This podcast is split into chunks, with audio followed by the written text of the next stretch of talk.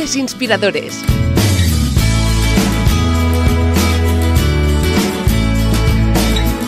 Con David Tomás y Edu Pascual.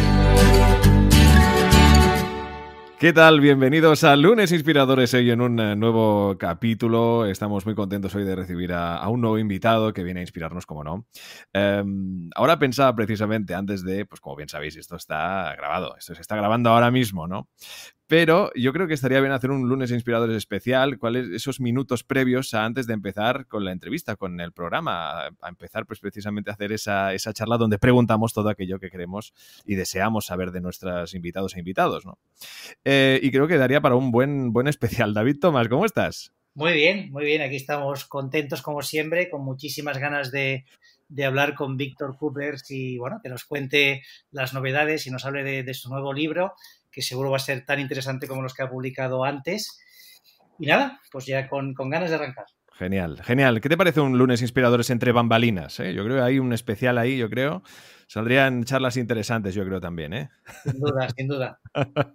Bien, pues vivir y trabajar con entusiasmo, vivir con alegría en una sociedad de tarados. El nuevo libro de nuestro invitado de hoy, en el que nada, pues eh, también entramos en materia. Hay una cantidad de frases de las, que, de las que te marcan y de las que te hacen reflexionar, que esa es la idea, entiendo yo. Pero antes, como siempre, también eh, vamos a ese reto líder que también nos invita a reflexionar, pues para en ese aspecto ser pues mejores personas y, como no, pues también profesionales en nuestra cotidianidad y más en esta nueva que nos toca vivir.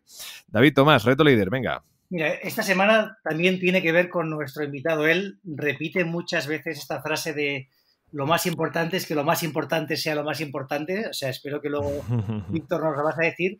Pero esta semana el reto líder consiste justamente en revisar tu agenda. ¿no? O sea, tienes ya toda la semana planificada, mira, mira cuál es tu agenda, cuáles son tus prioridades, qué es lo que vas a hacer y si hay algo que no te inspira, que no te motiva, bueno, como mínimo que seas consciente para que a partir de aquí las siguientes semanas llenes tu agenda con cosas que te importan, que vale la pena luchar por ellas y sobre todo que tengas una semana inspiradora.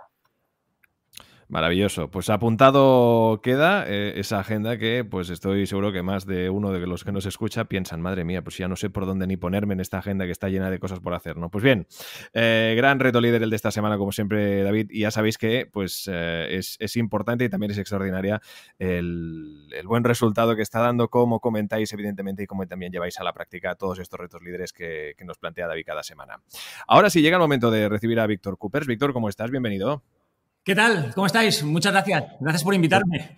Que va, a ti, a ti por aceptar, encantadísimos de charlar hoy contigo. Te decíamos previamente, oye, que te vamos a preguntar qué es para ti un lunes. Y nos planteabas, oye, pero de verdad empezamos ya con una pregunta tan difícil, ¿no? Pues eh, eh, creo que aún tenemos más ganas de saber qué es para ti un lunes. Adelante. Pues, ostras, mira, la verdad, es, que mm, yo los lunes, bueno, pues como todo el mundo, para mí siempre ha sido el día más difícil, más complicado, el de más pereza, hasta que hace muchos años vi una peli que seguramente os sonará, no sé, igual hace 10 años, ¿eh? que se llama Los lunes al sol. Eh, que no, es una, es, una comedia, pero tiene que ver con todas esas personas que empiezan los lunes y no tienen trabajo y están en el paro. Entonces, coño, a mí me, a partir de ese momento dije, ostras, se ha acabado, ¿cómo que esto de quejarme? Y desde hace un año los lunes son fantásticos, porque yo hay un día a la semana que dedico a trabajos de, administrativos, a no viajar. Entonces hago todos los trabajos que tengo que hacer de, de, sentado en una mesa. Y antes lo hacía los viernes y ahora no, ahora he cambiado, lo hago los lunes. Así que el lunes es un día que no viajo, estoy en casa normalmente cuando se podía viajar, ahora no se puede viajar, estoy cada día en mi casa, pero los lunes siempre es un día fantástico porque estaba en casa, no viajaba, que a mí me gusta estar en casa cuando no, porque viajo mucho, y, ahora he pensado una cosa que estaba comentando David, porque yo soy un loco también de las agendas, y el lunes siempre ha sido mi día de agenda. Yo empiezo todos los lunes planificando la semana, organizando la semana, eh, los cinco días, seis días de la semana, eh, y es verdad, tienes razón. ¿Cuántas veces pasa que miras la agenda y dices, coño, esto no me apetece, esto porque lo cogí, esto porque no lo tengo que hacer? Entonces, ¿cuántas cosas tienes en la agenda que te apetecen y cuántas no? Y entonces, con lo que decía David, me he acordado de lo importante que es saber decir que no, ¿eh? Pero bueno, que me estoy yendo a la pregunta. Para mí los lunes es el de trabajo administrativo y de no viajar y estar en casa. Qué bueno, fantástico. Y además, pues como tú decías un poco, ¿no? Coger esa agenda con ese entusiasmo generalizado en el que es bueno tomarse la vida, ¿no? Porque al final, pues como tú has dicho muchas veces, ¿no? Eh, vivir la vida con entusiasmo significa vivir la vida con sentido, ¿verdad? Eh, sí, sí, totalmente. Porque, pues, ¿sabes qué pasa? Que, o sea, no, es una teoría mía. Yo al final lo he explicado tantas veces que yo tengo el síndrome del estafador. Coño, el síndrome del estafador. eh, pero además por culpa vuestra también, ¿eh? eh porque, ¿sabes cuando piensas que, que estás estafando? Entonces, uh, y, yo, a mí me han encantado siempre los libros que se llaman de autoayuda. Uh, que además la gente habla con desprecio. A mí en la facultad me llaman, este tío es el de los libros de autoayuda. Eh, que a mí me da rabia, porque si un libro te ayuda, ¿qué tiene de malo? No tiene nada malo un libro que te ayude, al contrario. Entonces, total, yo siempre he leído este tipo de libros de los 15 años. Me ha encantado siempre leer sobre actitud positiva. Y yo lo único que hago es, intentar aplicármelo, porque yo lo necesito mucho. Y de paso, en mi trabajo, pues me permite pues, transmitirlo a los demás, pero no son ideas mías ni teorías mías. y sí, sí, creo que vale la pena vivir con alegría, con ilusión, porque la vida a veces hay momentos que la vida es una mierda, si no nos vamos a engañar, hay momentos que la vida es durísima, es muy triste, pero hay otros en los que la vida es fantástica, entonces tenemos que aprovechar los momentos en los que no tenemos dramas y la vida es fantástica con las circunstancias que nos tocan. Yo voy a decir, sobre todo, sí, valorar lo, lo que tienes. Yo, Víctor, esta entrevista tiene un riesgo y es la siguiente, es que te hagamos solo una pregunta y tú puedes estar hablando los 30 minutos porque tienes muchas cosas que contar, que has leído. y aparte, eh, todos coincidimos en que, bueno, quizás las ideas no serán tuyas, pero las transmites como nadie y llegan, te llegan al corazón. Fíjate, a mí me, te, cuento una anécdota. Yo te escuché la primera vez eh, con un grupo de emprendedores por allá el año 2007, 2008, y justo ese verano que yo alquilé una casa en verano, y la casa venía con un regalo y era el libro El efecto actitud, ¿no? Que fue como, ostras, acabo de escuchar la charla de Víctor. Uh, me encuentro con su libro aquí en la casa, así que me lo voy a leer y la verdad es que me, me encantó y me, y me apasionó, ¿no? Y, y, te quería decir, oye, cuéntanos cómo, o sea, a mí me gustaría saber cómo llega Víctor Coopers a ser Víctor Coopers, ¿no? O sea, ¿qué, ¿qué es lo que pasa en tu vida para que te interesen tanto, eh, pues, conocerte, saber cuáles son las, la, forma de vivir pues con entusiasmo, ¿no? Como dices en el libro. Cuéntanos un poco, oye, ¿cómo, cómo, cómo te haces persona, ¿no? Y cómo consigues llegar a, este éxito que, bueno, ahí ya tú dirás que no, pero el resto coincidimos en que has tenido un éxito personal y profesional. mira, la verdad es que... Eh, bueno, es una, historia, es una historia interesante. Podrías fijaros, no, porque me pasó un día que caí de un avión y... No, no, no, yo no tengo ninguna historia interesante. Yo, mira, se han juntado varias cosas. La primera, ah, pues lo que comentaba antes, que toda la vida he leído este tipo de libros. Ah, así como hay gente que tiene la suerte de decir, ostras, yo tuve una infancia pues muy feliz, y, pues yo no, no, no tanto. Y entonces siempre he buscado, o sea, como, como fuentes de alegría. Entonces siempre me he volcado en este tipo de libros. Luego, la suerte. Yo creo que la suerte influye mucho. Eso que la gente dice que la, suerte no existe. Hay gente que dice que la suerte no existe y hay que buscarla. En fin, pues, pues en parte será la verdad. Pero yo creo firmemente que igual que hay gente que tiene muy mala suerte, hay gente que tiene mucha suerte. Pues yo soy el del churro. O sea, no, no que tengo suerte, yo tengo churro. y es verdad que, como has dicho antes, yo me alargo mucho, pero voy a intentar ser muy breve. Eh, yo trabajé en consultoría, yo acabé la carrera, solamente tuve una oferta de trabajo en el 93, había crisis también, no como esta, pero había una, solo tuve una oferta de trabajo en consultoría, me fui a consultoría. En consultoría descubrí que usted no era una persona muy inteligente, porque es que no lo soy, no pasa nada, te toca o no te toca, pues a mí no me tocó. Eh, y entonces, coño, me sentía muy incómodo y descubrí la formación, porque la misma empresa tenía un área de formación.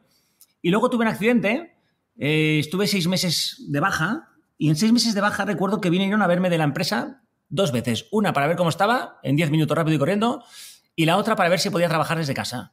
Y pensé, coño, yo tengo que cambiar. Y al mismo tiempo descubrí que tenía dos hijos en casa brutales. Y dije, yo necesito un trabajo que me permita estar el máximo de tiempo. Necesito un trabajo que sea eh, con, eh, jornada de, de, niño, es decir, eh, con, todas las vacaciones que tienen en los colegios. Pero no existe un trabajo así. Y las dos cosas me decidieron a montarme por mi cuenta, a hacerlo por mi cuenta. Y, así fue.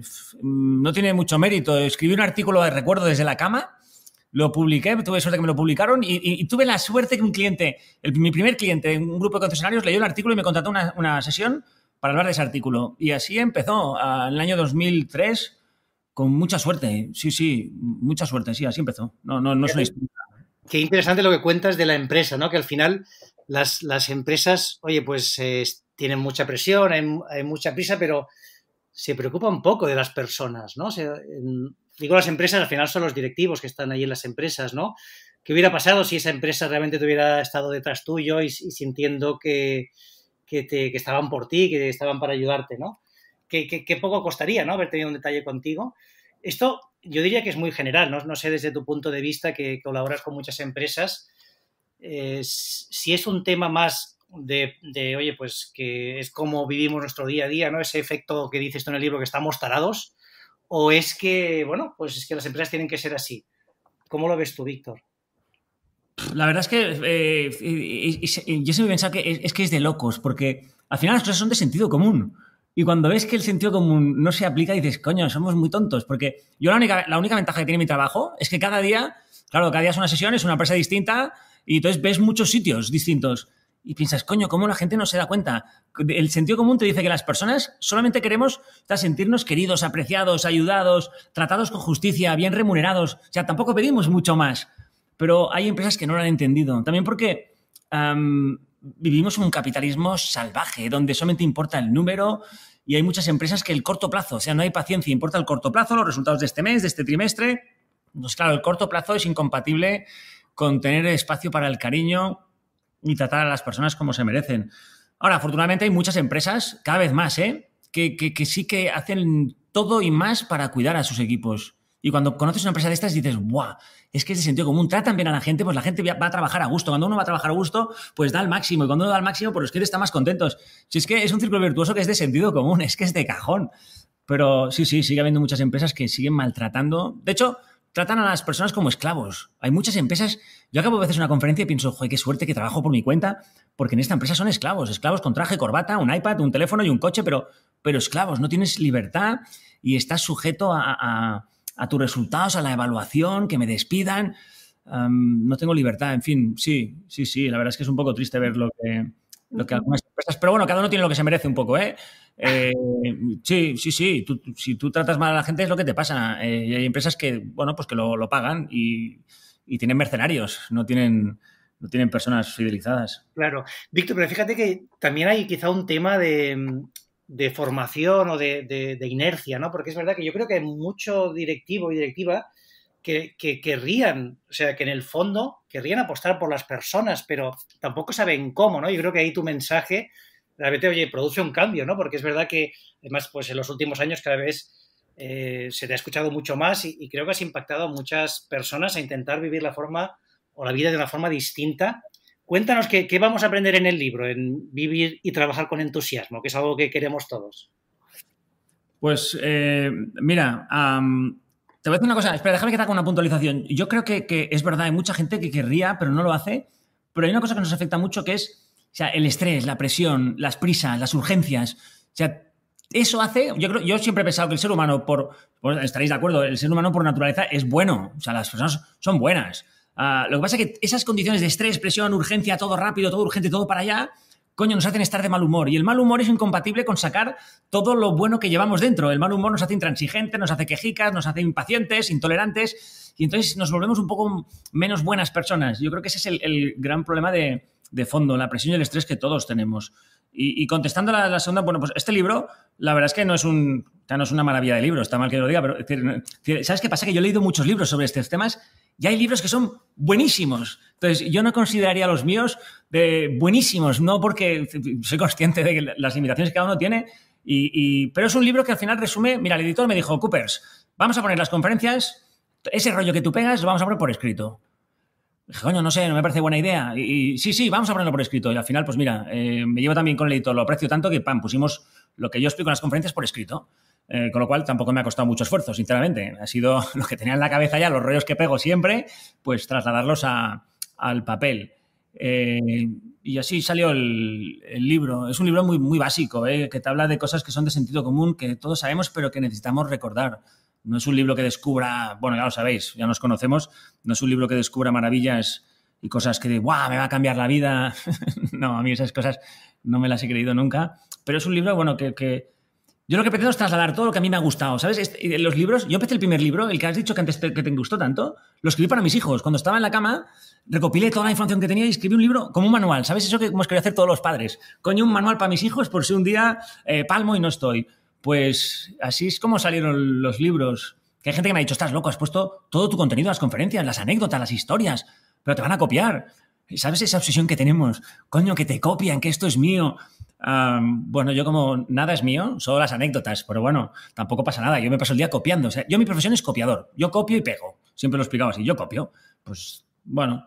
Pero pues lo, hacéis muy bien. Además te digo una cosa que lo interesante de escucharte o de leer tus libros es que, claro, cuando tú lees, o te, yo te, te he escuchado por suerte bastantes veces, cada vez que te escucho, o sea, al final te llega un mensaje distinto, porque hay mucho contenido en tus charlas, es decir, hay, son mensajes, tú dices, de sentido común, pero son a la vez profundos, y cada vez que lo escuchas, pues te hace reflexionar sobre cosas distintas, ¿no? A mí, tú siempre, además en uno de tus libros lo tienes, ¿no? El, la imagen de la bombilla, ¿no? Las personas bombilla, cuéntanos este concepto, que este sí es tuyo, por lo menos yo solo te lo he escuchado a ti, cuéntanos, cuéntanos un poco ese, esa idea de una persona bombilla y qué es lo que tienes que hacer para convertirte en ella, ¿no? ¿O cómo tienes que pensar? Ah, pues mira, la verdad es que. Mira, te va, a, resultar curioso, pero a mí las conferencias, al que más le ayudan es a mí, ¿eh? O sea, yo lo explicar los rollos, a veces lo explico y coño, me quedo con una idea, me quedo con otra, y lo explico cien veces, pero no me había parado en esa idea. Es aquello que decía Chesterton, ¿cómo, cómo era aquella frase? Que no necesitamos que nos digan las cosas, necesitamos que nos las recuerden. O sea, si saber, ya sabemos todo. Pero entonces a veces va bien que nos lo recuerden. Entonces, perdona, que ahora te estaba contestando la reflexión. Lo de la bombilla. Sí, pues eso, sí, sí, bueno, me lo inventé yo, no es que sea una gran invención, pero es que viene a colación en el sentido que todos transmitimos. O sea, todas las personas transmitimos. Al cabo de dos segundos de conocer a alguien, siempre tienes una sensación, ¡buah! Me cae bien, no me cae bien, me fío, no me fío. hay gente que es alegre, gente que, te transmite, gente que no. Entonces, pues ahí salió el concepto de, bombilla. Y, y, nos gusta la gente que transmite cosas positivas, pero a veces se confunde la bombilla ¿Sabes qué pasa? Como lo explico yo, que soy, que soy nervioso, que soy un, ansioso, que, que, que, soy, gesticulo mucho, eh, que soy extrovertido, pues eso se confunde. Entonces, eso no tiene nada que ver con la bombilla. Pues que mm, ser extrovertido, tan nervioso, a veces es ser pesado. No, no, nada que ver con transmitir cosas positivas. Entonces, transmitir cosas positivas tiene que ver con, con ¿cómo te lo? Con la, con la calidad humana. O sea, es que en el fondo es así de básico. O sea, nos gustan las buenas personas. O sea, las personas nos impactan Piensa en esas personas que nos impactan. La, gente no te impacta por su coche. O, no debería. Estamos tan tarados que la gente nos impacta por su coche, por su cargo, por su dinero. No. Si te paras a pensar, la gente que de verdad te impresiona, te impresiona por su calidad humana, por su manera de ser.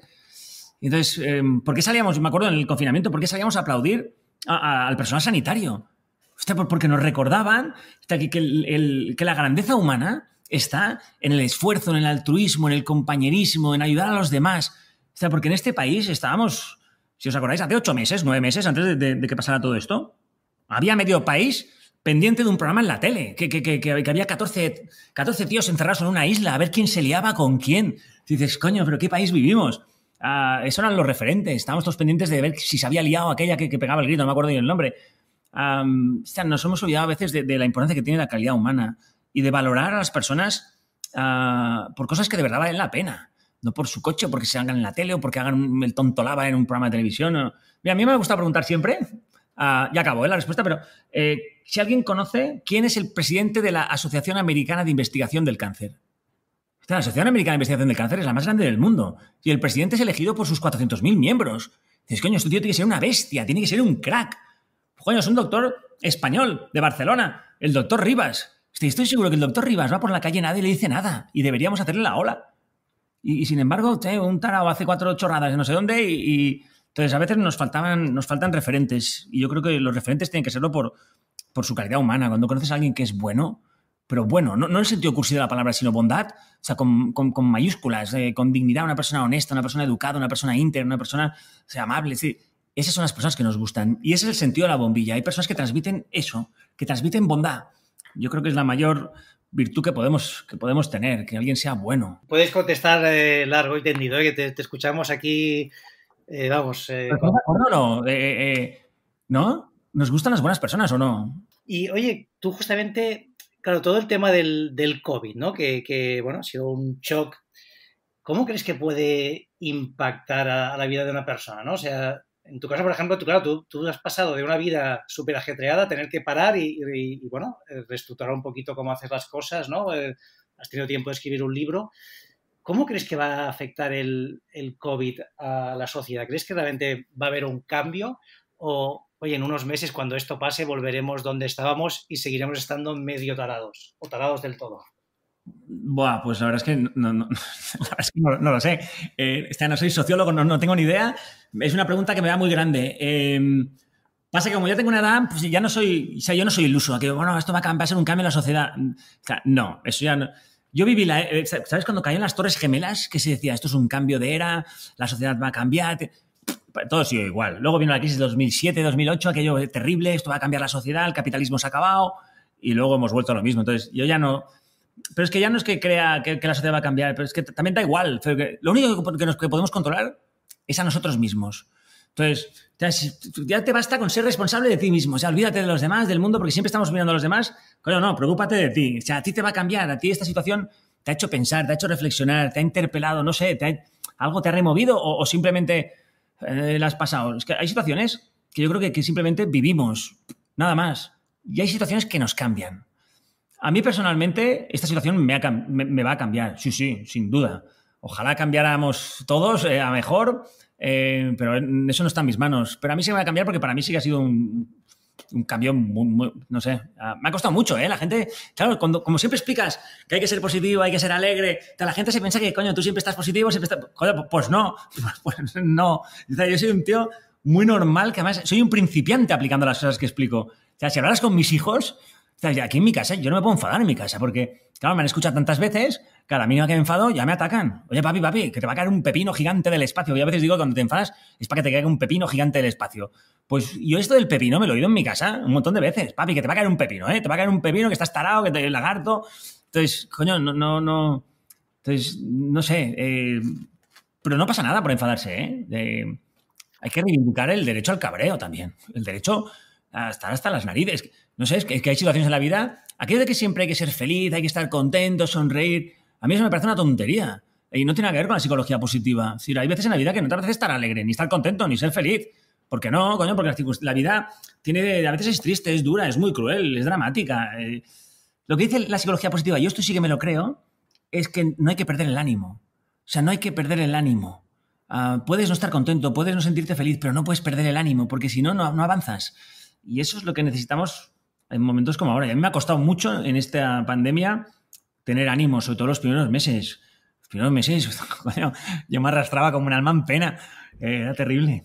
Claro, no, pero todo el mundo, ¿no? Pero yo creo que lo que, lo que comentas es cierto, ¿no? Que a veces creamos, nos creamos este ideal de que hay que estar felices siempre y contentos. Y esto es imposible, o sea, para ser feliz también hay que estar triste, o sea, si no, no, no podría existir la felicidad si no hubiera también tristeza, ¿no? El tema es lo que tú dices, ¿no? Cómo lo, la actitud y no perder ese, no perder ese ánimo. Oye, hablabas de, de tus hijos, de gente joven. Tú dabas clases en la universidad, que no sé si sigues dando. A mí me encanta una cosa que contabas y es que llevabas a los alumnos a, a un hospital, ¿no? A ver, eh, ahora no recuerdo qué planta ibas, ¿no? Pero vamos, una de las, una de las plantas delicadas.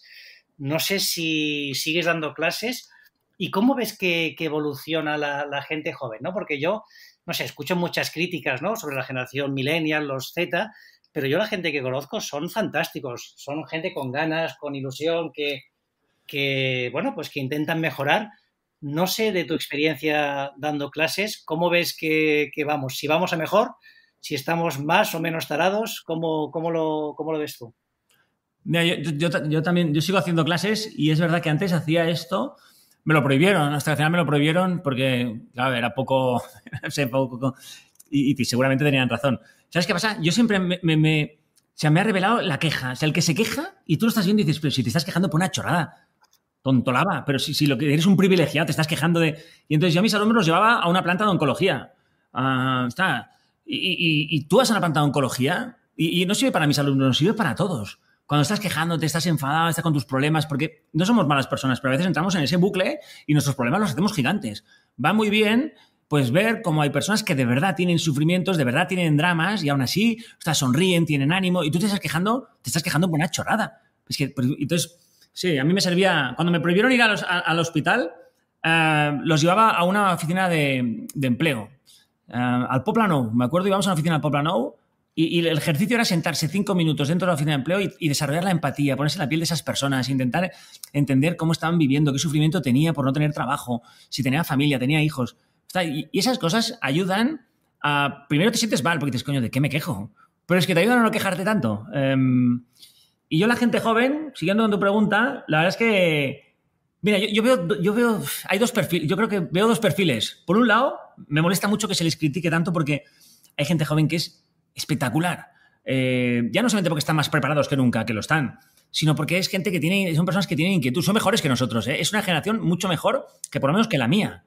Son mucho más sensibles. Mira, yo igual porque soy, ya no soy ecologista de esos enfermos, pero, pero sí que soy muy sensible al cambio climático, quizá porque vivo en la montaña, me gusta ver verde, me gusta ver las vacas. Entonces, la gente joven es mucho más sensible a todas estas cosas, valoran las cosas importantes de la vida, las valoran mucho más. no sé aquello que el trabajo es mi vida y todo por el trabajo, no, valoran diferentes ámbitos de su vida. Pero también es verdad que veo otro grupo, también los que han tenido las cosas demasiado fáciles y han estado entre algodones, que luego van a trabajar las empresas y se piensa que le hacen un favor a la empresa. Y que a la mínima, pues tengo que tener una mesa grande, tengo que tener una secretaria, tengo que tener una promoción, me tienes que pagar no sé cuántos, tengo que tener un horario flexible y, coño, y colgar la bicicleta en la lámpara, porque si no me dejas, no, no, no estoy a gusto. Entonces, yo creo que, como todo, hay, hay... Pero en general, yo estoy más de acuerdo contigo que con las críticas. Es una, es una generación que seguramente hará un mundo mejor que el que hemos hecho nosotros, que es un mundo de mierda. Bueno, hay que ser, eh, hay que ser optimistas por eso, ¿no? Que también hay, hay, Cosas, hay cosas buenas que van ocurriendo. Y mm, ya para ir terminando, Víctor, si tienes que resumir un poco el libro en una idea y algo que, se quede nuestros, nuestros eh, inspirados e inspiradas que nos escuchan, que por suerte cada vez son más, ¿qué le recomendarías? Aparte que evidentemente todos leeros el libro porque seguro que aunque Víctor diga que no, vais a sacar ideas muy profundas y vais a mejorar vuestra vida. ¿Qué idea les podemos lanzar? pues mira, no sé, lo tengo que resumir en una idea. Mira, yo lo, que he aprendido leyendo a los expertos de psicología positiva básicamente son dos cosas, y lo tengo que resumir mucho. La primera es que tu, actitud es una elección. Eh, no, depende solo de la genética, no depende solo de las circunstancias, sino que hay una parte que podemos trabajar. Entonces, tú tienes el carácter, tienes la actitud que quieres tener. No yo no, o sea, no tengo ninguna duda que ser alegre es una decisión, es una elección. Y yo creo que el camino para ser alegre, el más corto y el más, y el más rápido, es hacerte dos preguntas. La primera es, ¿qué tipo de persona quiero ser? Yo creo que dos preguntas son esenciales, son estas dos. ¿Qué tipo de persona quiero ser?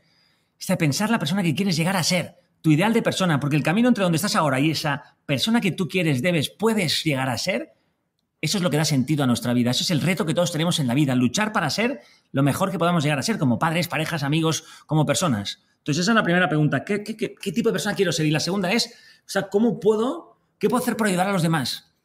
¿Qué puedo hacer por ayudar a los demás? A las personas que conviven conmigo, que me rodean en mi día a día. Yo creo que esas dos preguntas son las que nos ayudan a, vivir con, más alegría, con más ilusión, con más, no sé, con más sentido. Eh, son los que nos ayudan a tener una vida útil, que al final es lo que, lo que queremos y lo que buscamos todos. Pues nos quedamos con estas dos preguntas. Yo, tengo una última para ti, Víctor. Y fíjate que hay muchas personas el hablar en público les da pánico, ¿no? ¿Siempre has hablado o has comunicado igual de bien? Cuéntanos cómo, oye, cómo si ya de joven comunicabas tan bien y si no es así, ¿cómo lo has perfeccionado? Porque tu mensaje llega y, oye, esto sí que lo, nos lo vas a reconocer, ¿eh? Todo, yo, todo el mundo que le pregunto, a todo el mundo le encanta escucharte y le inspira. ¿Cómo has llegado a tener esa capacidad de comunicación? Es que no, no, no está. Es que, hablar, es que no estaremos. Mira, si yo hiciera un curso de, de, hablar en público, que a mí me ha dado pánico. Todo, yo cuando empecé me daba pánico. Es que, es que es humano, como a todo el mundo. yo si hiciera un curso de, de hablar en público, suspendería, seguro. Porque no vocalizo, porque hablo muy rápido, digo muchos tacos, muchos. Pero al final Mira, he decidido que si me centro mucho en, vocalizar bien, en no decir tacos, en exponer una idea, explicarla, principio, desarrollo, final, o pierdes la naturalidad, la espontaneidad. Entonces, al final, he decidido que, es mejor comunicar como comunico con, mis hijos, con mi mujer, con mis amigos. porque también sabes qué pasa, que cuando no, tienes la capacidad de, explicar las cosas con mucha profundidad, eh, pues bueno, pues sale así. Entonces, no es un mérito, no es un mérito mío, es, bueno, quedándonos como es, no sé, en fin. Bueno, yo, creo que nos das una lección, ¿eh? que hay que. Eh, es auténtico, oye, eres así y cuando eres auténtico llega, como es tu, como es tu caso. Pues ya nos queda la última pregunta, Víctor. ¿A ti quién o qué te inspira?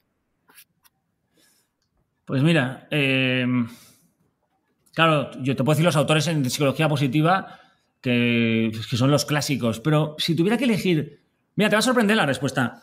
A mí, claro, a mí me gusta siempre leer y tengo, no sé, tengo muchísimos libros. Y me dijeron, llévate los dos libros básicos, que los que te llevaría, los que más te han inspirado, los que más te han ayudado. Pues mira, te va a sorprender, la respuesta te va a sorprender. Son los libros de la Madre Teresa de Calcuta. o sea, yo lo escogí en un momento, en un momento terrible de mi vida. Y coño, yo creo que son los libros que más me han ayudado. Empecé con, me regalaron de casualidad una biografía suya y luego busqué otro libro, luego otro, otro. Y no sé, tengo un libro de pensamientos y frases de la Madre Teresa de Calcuta que seguramente... aquella pregunta que te hacen. ¿qué libro te llevarías a una isla desierta? Este, sin duda. ¿Qué libro le regalaría a mis hijos? Este se lo he regalado a mis hijos, a mis amigos es un libro de citas de la Madre Teresa de Calcuta, es el que más me ha influido, sin duda. Y tiene mucho que ver con la psicología positiva, porque al final habla de lo mismo, de vivir con alegría, con ilusión, con esperanza, de ayudar a los demás. Es decir, es, bueno, es pura psicología positiva la Madre Teresa de Calcuta. Pues nos quedamos, mira, yo fíjate, no, estos yo me gusta mucho leer, pero no los he leído, así que me los apunto. Entonces me llevaré este por un lado y por otro a la isla desierta me llevo vivir y trabajar con entusiasmo, a ver si así somos un poquito menos tarados. Desde luego, vivir con alegría en una sociedad de tarados con su autor Víctor Coopers que hoy nos ha acompañado. Lo encontraréis en la, editorial Plataforma Actual y de entre, evidentemente, pues todas estas charlas que están plasmadas en este libro, de todas las que habéis podido pues eh, escuchar y evidentemente pues aprender de Víctor Coopers, eh, encontraréis una, frase en concreto, si no me equivoco, en la tercera o cuarta página que también es muy representativa de una de las últimas respuestas que nos daba ahora Víctor Coopers en esta charla y es que nadie te va a recordar por tu currículum sino por tu manera de ser creo que es muy representativo y que forma gran parte de lo que hemos estado transmitiendo hoy en esta gran charla con Víctor Coopers, a quien te agradecemos una barbaridad que nos hayas prestado tiempo para charlar contigo. Será un placer hacerlo de aquí un tiempo, cuando ya llevemos 10 años de podcast, vete a saber, no sé, la idea es esa. En todo caso, Víctor, cuídate mucho, muchísima suerte y gracias. Gracias a, vosotros. A mí estas cosas no las suelo hacer, pero encantado. Me habéis tratado de maravillas. y ha sido un placer. Os deseo lo mejor. Maravilloso. Un fuerte abrazo. David, hablamos en una semana también a la expectativa de quién será el siguiente invitado e invitada inspirador. Y también a vosotros invitaros a que sigáis haciendo crecer esta gran familia de inspirados en Lunas Inspiradores. Sabéis que nos podéis escuchar en todas las plataformas de, podcast habidas y por haber. Y ya sabéis que también este es uno de esos podcasts que conviene eh, no solo escucharlo, también comentarlo. Nos encanta que nos comentéis, que nos propongáis invitados. Esto es un foro abierto de aprendizaje y también de propuestas. Así que ya sabéis esta es no solo vuestro podcast, sino también vuestra familia. Lunes Inspiradores, quinta temporada. Gracias a todos. Suscríbete a nuestro canal de YouTube, a nuestra cuenta de iVoox y síguenos en Twitter, arroba lunesinspirador. Lunes Inspiradores.